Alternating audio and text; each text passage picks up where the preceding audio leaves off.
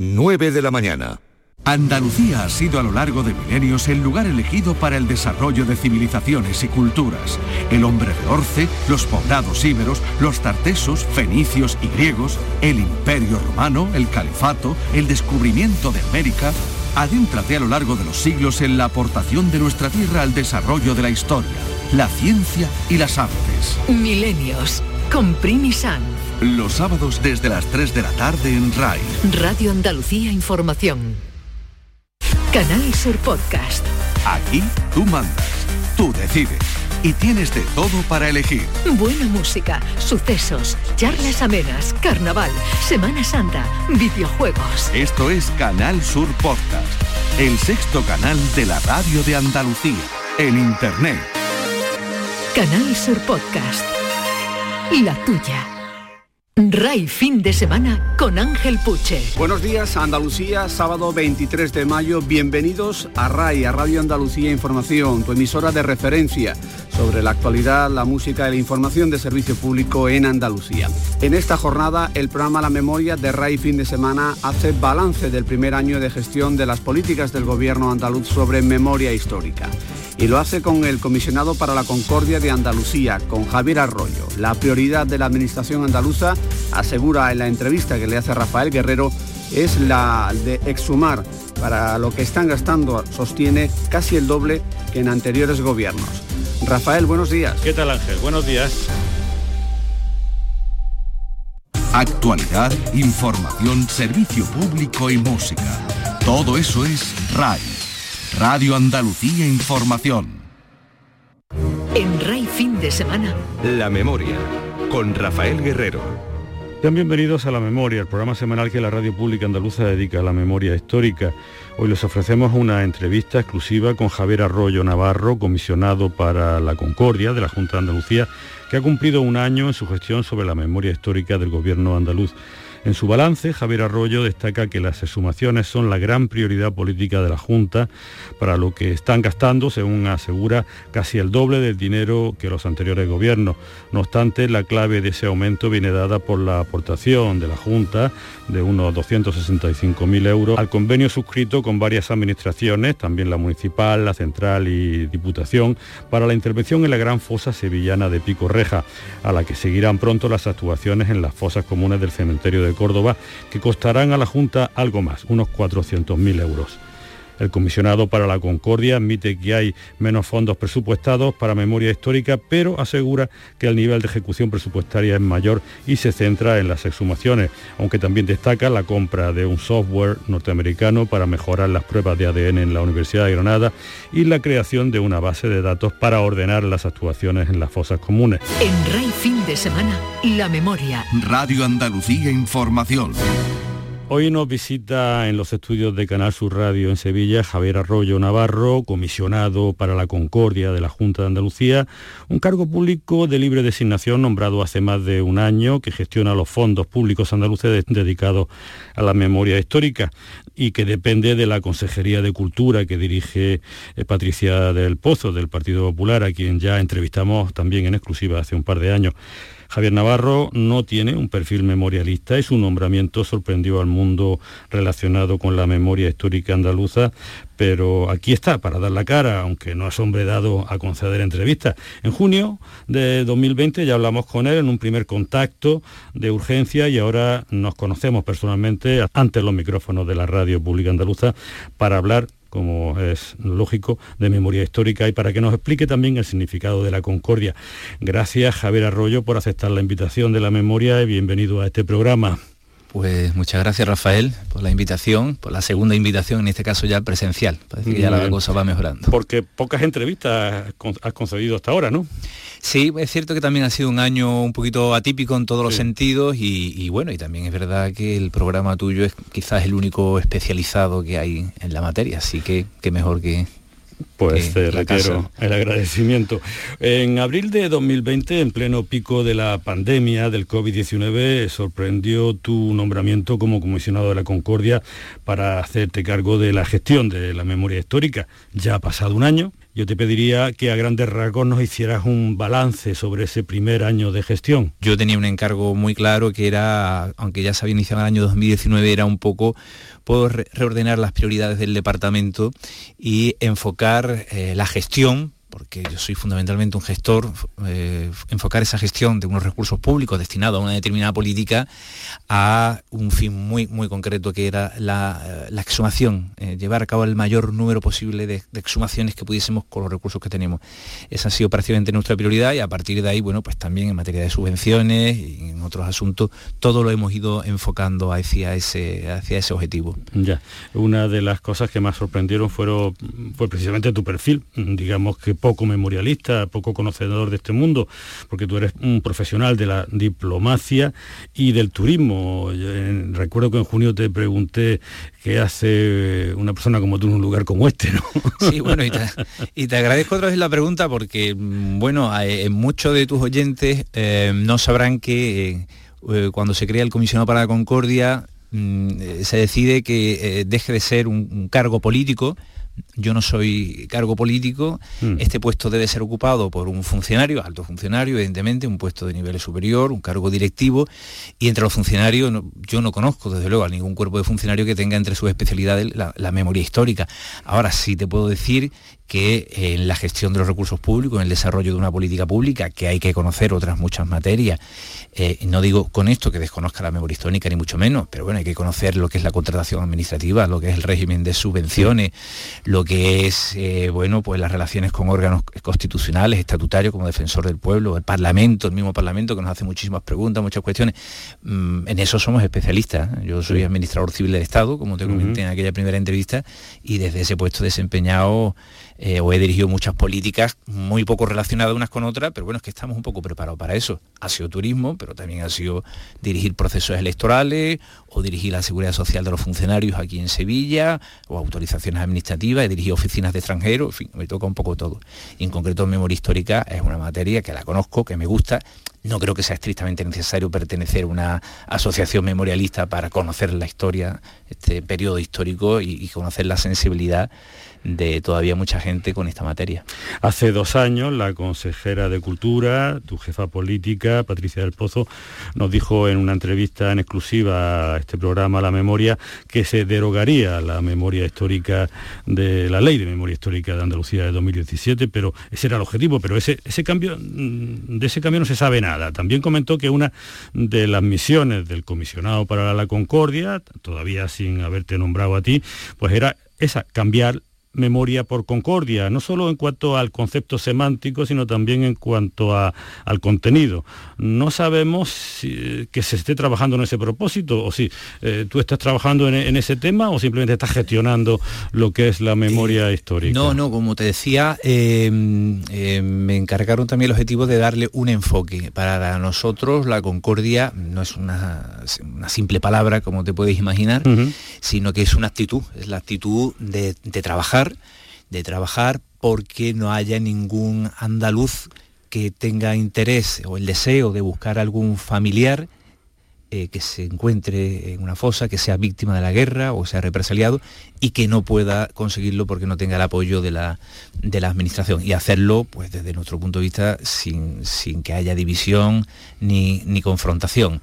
Ya en cuanto a la ley, bueno, pues era una cuestión del Parlamento el si la saca adelante o no la saca. Y si a mí me preguntan, bueno, pues yo evidentemente después de un tiempo aplicando la ley, hay cosas, em, cuestiones técnico-jurídicas que son mejorables, como en todas las leyes, ¿no? Ya, eh, la consejera de Cultura aseguró en aquella entrevista exclusiva que le hicimos en mayo de 2019 que cumpliría con la ley vigente y con los compromisos adquiridos de un plan plurianual que establecía la ley de memoria histórica y democrática de la Junta de Andalucía, aprobada por el Parlamento. Sin embargo, el mundo memorialista denuncia que de facto asistimos a una paralización y a una ralentización de las políticas, eh, incluidas las exhumaciones, eh, no hay, se quejan de que no hay convocatorias de subvenciones, en fin, eh, no sé, eh, la Asociación Memorialista y los partidos de izquierda del grupo parlamentario pues dicen que, bueno, prácticamente, salvo lo de Picorreja, donde está ah, ya el compromiso contraído desde hace un tiempo por la anterior, el anterior gobierno, eh, pues bueno, prácticamente no se está haciendo nada más, ¿no? Bueno, a mí... Em, No sé, me, resulta a veces muy curioso em, estas críticas que recibimos de algunas entidades, no de todas. De hecho, te puedo decir que en algunos casos, bueno, pues se están reconociendo poco a poco, pues se están reconociendo nuestro trabajo. El otro día mismo, el viernes pasado, que estuvimos en Córdoba firmando ya, perdón, constituyendo la Comisión de Seguimiento del Protocolo de Córdoba, pues tuvimos oportunidad de, tener encuentro con alguna asociación y, bueno, y nos felicitaron realmente y lo agradezco mucho porque al principio mm, es verdad que nos recibieron con un, no sé, quizá por el desconocimiento eh, hay todavía alguna que es verdad que a veces se dirige a los medios de comunicación dando unos datos que tampoco son ciertos. Yo aquí ahora quiero dar algunos datos un poco. Pues, ¿Qué otra, otra cosa ha, iniciado este gobierno con tu mandato, digamos? Sino, bueno, para empezar es que has mencionado a Picorreja. Picorreja cuando llegó la nueva administración era una idea. Realmente quién impulsa Picorreja, quien firma el convenio de Picorreja y quien ejecuta Picorreja es la actual administración, por supuesto, junto con el Ayuntamiento de Sevilla y la Diputación de Sevilla. Luego se ha incorporado el, gobierno Estado, casi un año más tarde. Pero bueno, centrándonos, por ejemplo, en el tema de fosas, porque como te decíamos, nosotros nos centramos en fosas, en exhumaciones, en buscar restos y tal. Si nos centramos en, el tema de, exhumaciones, en el año 2018, que fue el último año del anterior gobierno, eh, se exhumaron 20 cuerpos, ¿vale? Yo no sé si eso es poco, es mucho, todo es relativo, depende de lo que se compare. Mm. Ahora bien, si lo comparamos con el año siguiente, el 2019, que fue el primer año ya de la nueva administración, hubo intervenciones en seis fosas y se sacaron 44 cuerpos, es decir, más del doble. Seis fosas. Seis fosas, Alcalá del Río, Benacazón, Salteras, Cortegana, Higuera de la Sierra, que además Higuera de la Sierra hubo que intervenir durante dos años, en el 2019 y el 2020 y eh, en Berrocal. Y luego en el año 2020 que se ha intervenido pues, en, Cádiz, en Villanueva de la Concepción, en Higuera de la Sierra nuevamente, como decía, en Almadén de la Plata y en Picorreja. Pero es que solamente Picorreja, sí, Picorreja, son ya 2.755 cuerpos los que se han sacado y mm. de los cuales unos 1.200 60 eh, pues presentan perfiles de ser víctimas de la guerra o, de, la represión. Bueno, es que Picurreja se lleva una gran parte, evidentemente, de nuestro presupuesto y de, y de nuestro esfuerzo, pero creo que merece la pena. Y luego, en cuanto a subvenciones, bueno, pues tuvimos que abordar la convocatoria de ese año 2019. En 2020 se resolvieron con todos los problemas que tuvimos las subvenciones de ese año y este año se convocarán nuevas subvenciones se convocarán nuevas subvenciones eh, ya reorientadas, como te digo, a que la prioridad absoluta sea todo lo que tenga que ver con exhumaciones, que no solamente son exhumaciones, investigación, eh, ubicación de fosa, etcétera, incluso identificación. Ya, en la de Córdoba, hablaba de la de Córdoba que se va a hacer un protocolo de actuación muy similar a la de Pico Reja, pues son de estas grandes fosas de las ciudades andaluzas, que también supongo que vendrá también Granada eh, a continuación, ¿no? Eh, ¿Ahí cuánto dinero va a poner la Junta de Andalucía en Córdoba? Pues en la reunión del viernes pasado acordamos que las cuatro administraciones pusiesen la misma cuantía según los estudios previos que nosotros, que mi consejería ha hecho en el año 2020, aquello puede costar como mínimo un millón y medio de euros. un, poquito más, un poquito más que la de... eh, sí, se va a poner más dinero que aquí en Pico Reja y entonces pues en torno a 400.000 euros mm, pondrá cada una de las administraciones. Esperemos que así se corrobore en el convenio que se firme. El mapa de fosas no se ha tocado, hay al menos 708 fosas con 45.560 personas, digo por situar cómo está la situación hasta, hasta ahora, ¿no? Eh, de ellas se han sumado, pues no ha llegado todavía a 200 de, en Andalucía, de esas 700, em, ¿se va a revisar o se está, ah, hay alguna ah, iniciativa de la Junta para, para, ampliar ese mapa de fosas? Porque hay, por ejemplo, ahora hace poco una asociación ah, ha, denunciado que existe también en Encinas Reales otras cuatro fosas, ¿no? Y supongo que habrá, que esto es un, número que, se, que va ampliándose, ¿no? Que está... Bueno, va, ampliándose o incluso a veces hasta va, reduciendo,se Por ejemplo, la información que nos aportaba el Estado era que le costaban mm, menos fosas de las que aparecían. Yo, eh, desde que llegué, di la instrucción de que el mapa de fosas fuese como es una cosa, un elemento vivo, paradójico porque sometido a revisión eh, permanente. Es, muy complicado, es algo, está sometido a revisión, entonces está en permanente eh, actualización. Hemos tomado también una iniciativa, nos encontramos con que había mucha información dispersa, mucha información que no se sustentaba en estudios científicos y todo eso lo hemos querido poner orden. Es más, la, información, y luego que tenemos que proporcionarse a veces a los medios de comunicación, al Parlamento, al defensor del pueblo, es que no costaba en ningún sitio. Entonces, otra de las novedades que hemos tenido es hacer una base de datos donde vamos metiendo toda esa información que van sacando los distintos estudios que se van haciendo. Yo creo que es importantísimo el, tema de la investigación, pero investigación dirigida a exhumaciones, es decir, para que luego sepamos dónde están, si hay de verdad una fosa, si no la hay, porque todo lo que no sea eso es destinar recursos públicos a luego a veces a la nada, a no encontrar nada. Y no hay tanto dinero, con lo cual la investigación previa es muy importante. Pero todo siempre orientado a las exhumaciones. No hay, tan, no hay previsto como en otras eh, épocas de la administración autonómica eh, inversión, gasto para, para la investigación sobre lo que pasó en en aquellos momentos eh, y, la divulgación, la divulgación sobre, sobre esas investigaciones. En ese tema parece que hay más... Es que lo, que pensamos es que lo que más demanda la sociedad, en este caso, sobre todo los que son víctimas o que son familiares, que también son víctimas, los familiares. De la víctima, sí, eh, lo que más demandan es eh, el tema de las fosas, porque bueno, estamos en el siglo XXI y es inconcebible que todavía puedan existir, y además tan, tan elevado número de fosas, eh, en el caso, en este caso en, Andalucía. los recursos son, son, muy limitados, hay muchísimo trabajo por hacer. Antes comentabas tú que había unas, había trabajado unas 200 fosas, si eso es así, nos quedan unas 500. Y no se puede trabajar si no hay una investigación previa. Ya tenemos mucho o un cierto escarmiento de ir un poco a veces a pecho descubierto y encontrar, bueno, que estábamos perdiendo el tiempo. Entonces queremos centrar todo ese esfuerzo en lo que más demandan las víctimas, que por otra parte, yo cuando hacía un poquito de seguimiento por las noticias, por los medios de comunicación de cómo funcionaba la memoria histórica, era también lo que más demandaban las asociaciones memorialistas. De hecho, creo que es un poco lo que justificó la creación de ese movimiento eh, memorialista, ¿no? la búsqueda de, de las víctimas y la apertura, la localización y apertura de la fosa. Así que nuestra investigación, nuestros recursos de investigación van ahí fundamentalmente destinados a eso solo eso. Eh, la consejería no cuenta nada, o por lo menos no trasciende mucho, y tampoco de que haya reuniones con las asociaciones, hay algunas, he visto que había algunas, eh, ni que se trabaje tampoco en el desarrollo reglamentario de la Ley de Memoria Histórica Democrática de 2017. No sé si la idea, salvo el tema de las exhumaciones, es un poco extinguir el contenido de la ley pensando en esa hipotética ley de la concordia, por la que yo veo no se está trabajando nada. Eh, en fin, mm, sabemos que Rajoy, cuando llegó al poder, dejó a la ley de Zapatero pues eh, desactivada por la asfixia económica directamente. Aquí por lo menos pues se está manteniendo el tema de las exhumaciones. Nuestro objetivo, guste más o guste menos, es cumplir la ley que existe ahora mismo, que es la ley que está en vigor. Pero no desarrollarla tampoco. Esa ley, bueno, sí, sí, se ha desarrollado en parte. Eh, el anterior gobierno creo que dictó un reglamento de desarrollo, nosotros hemos dictado otro, que es el que crea y establece el funcionamiento del comité eh, de símbolos. Eso se ha aprobado pues el verano pasado, me parece, o al final del año pasado. Y, en cuanto a las reuniones, como comentabas, que no había reuniones, bueno, es que tampoco es del todo cierto. A nosotros la ley, por ejemplo, nos establece cuatro reuniones al año con el Consejo de Memoria Histórica. El año 2020, a pesar de todas las dificultades que había para reunirse, tuvimos esas cuatro reuniones. Nos reunimos además con, con el, comité técnico, con los grupos de trabajo para lugares de memoria. Nos reunimos con asociaciones memorialistas que no los pidieron expresamente.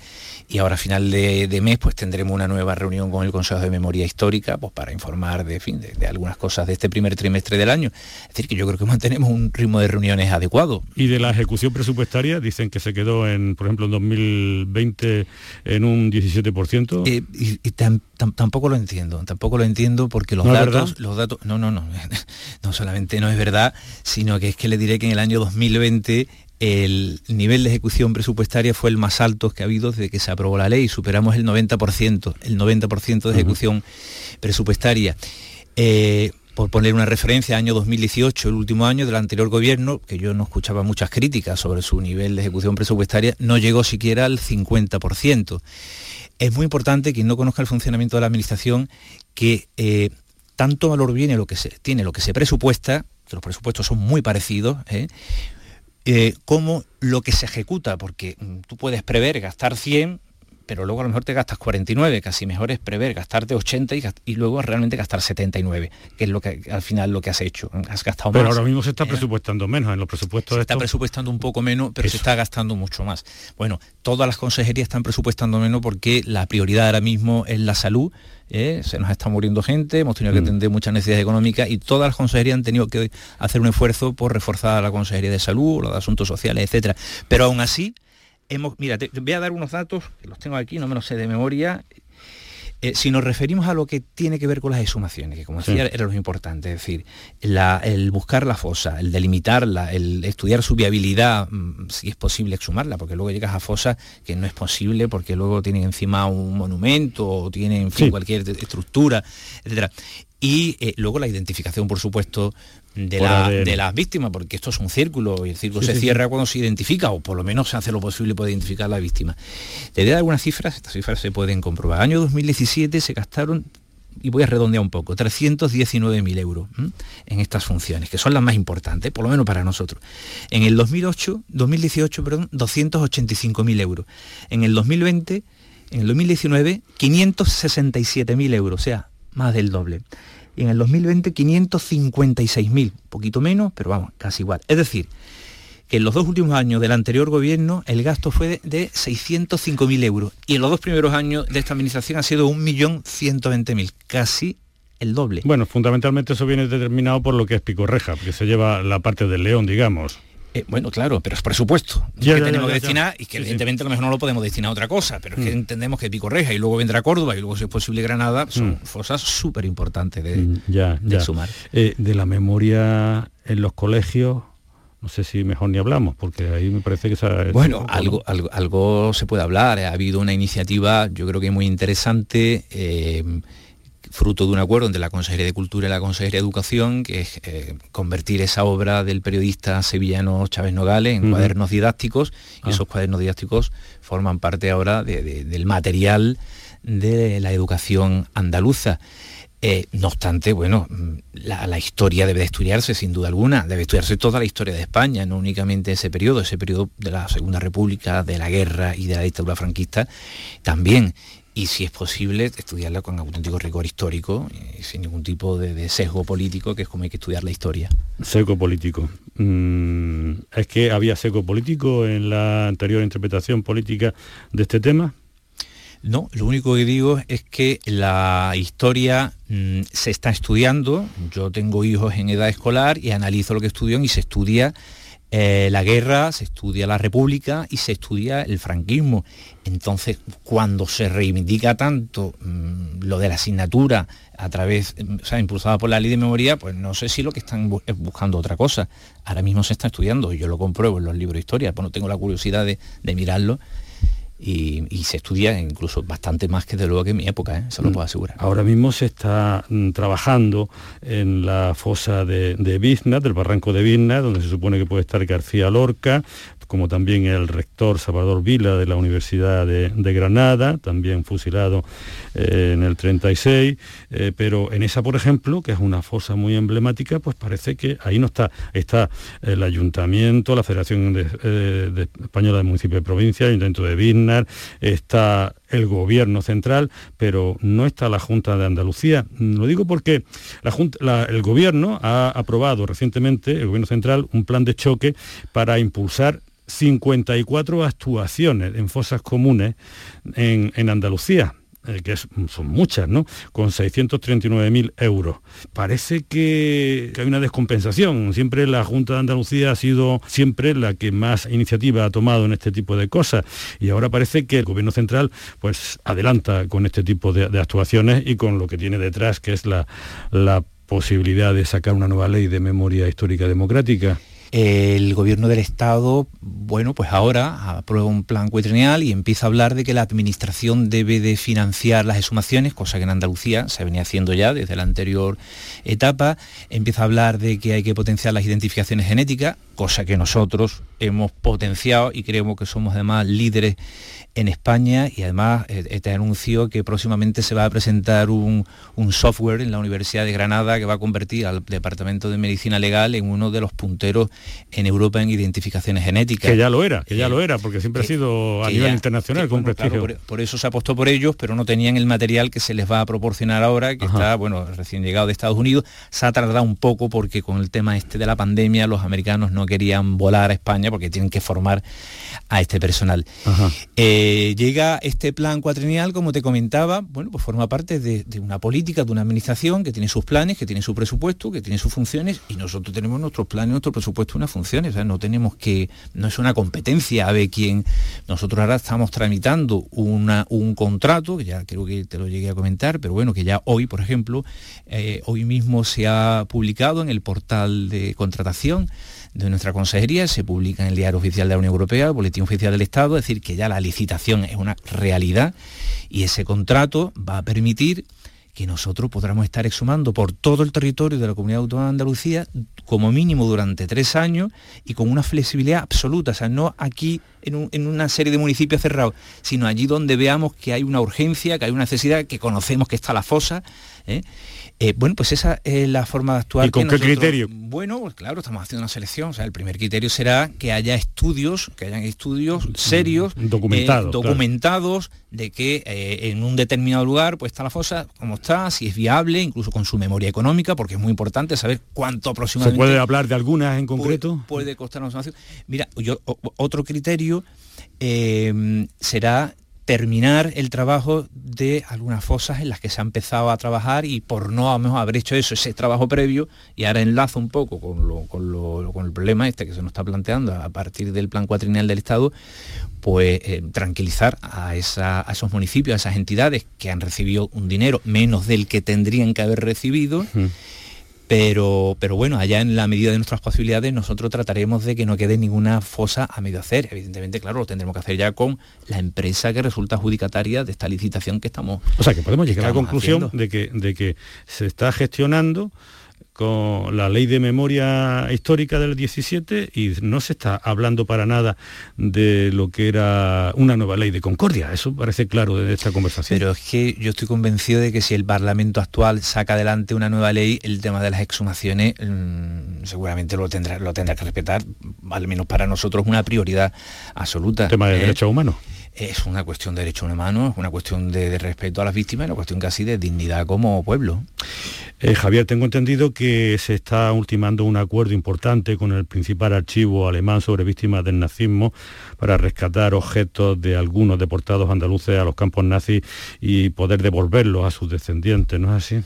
Así es, y aprovecho además para darte las gracias porque fuiste tú la persona que nos puso en contacto con este archivo. Arolsen. Arolsen, sí, eh, una cuestión que además fue, fue, muy mediática en su momento, ¿no? El hecho de, que apareciesen elementos personales de andaluces que fueron, bueno, víctimas en los campos de, de concentración nazi eh, hay una fundación que ha estado conservando miles y miles de objetos de personas que pasaron por allí y bueno, a partir de esa fundación se ha tratado de contactar con familiares de estas víctimas andaluzas.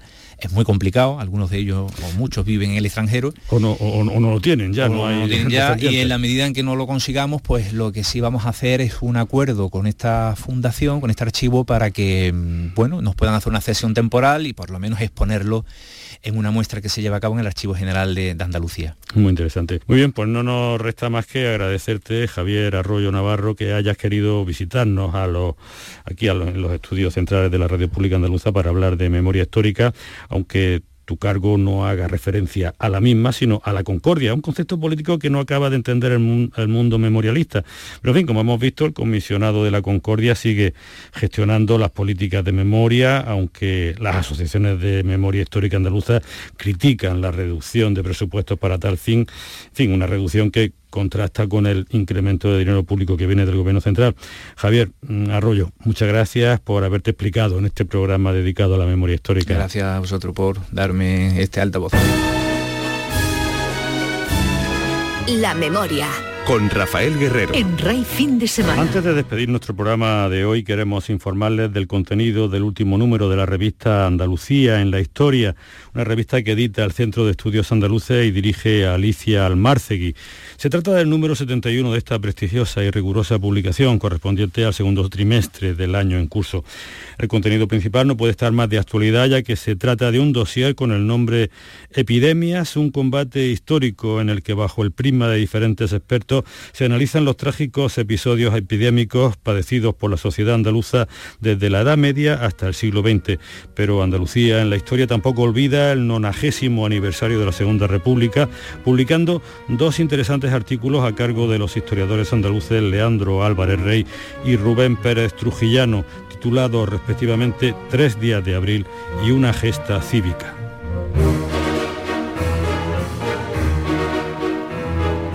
Les recuerdo que la memoria está presente en Twitter con la cuenta arroba la memoria radio y en Facebook como programa La Memoria y que se pueden escuchar los programas más recientes a través de la página web de Canal Sur en el servicio de radio a la carta. Rafael Guerrero se despide de ustedes también en nombre de Adolfo Martín en la realización y de Rubén Ergueta con sus montajes gráficos para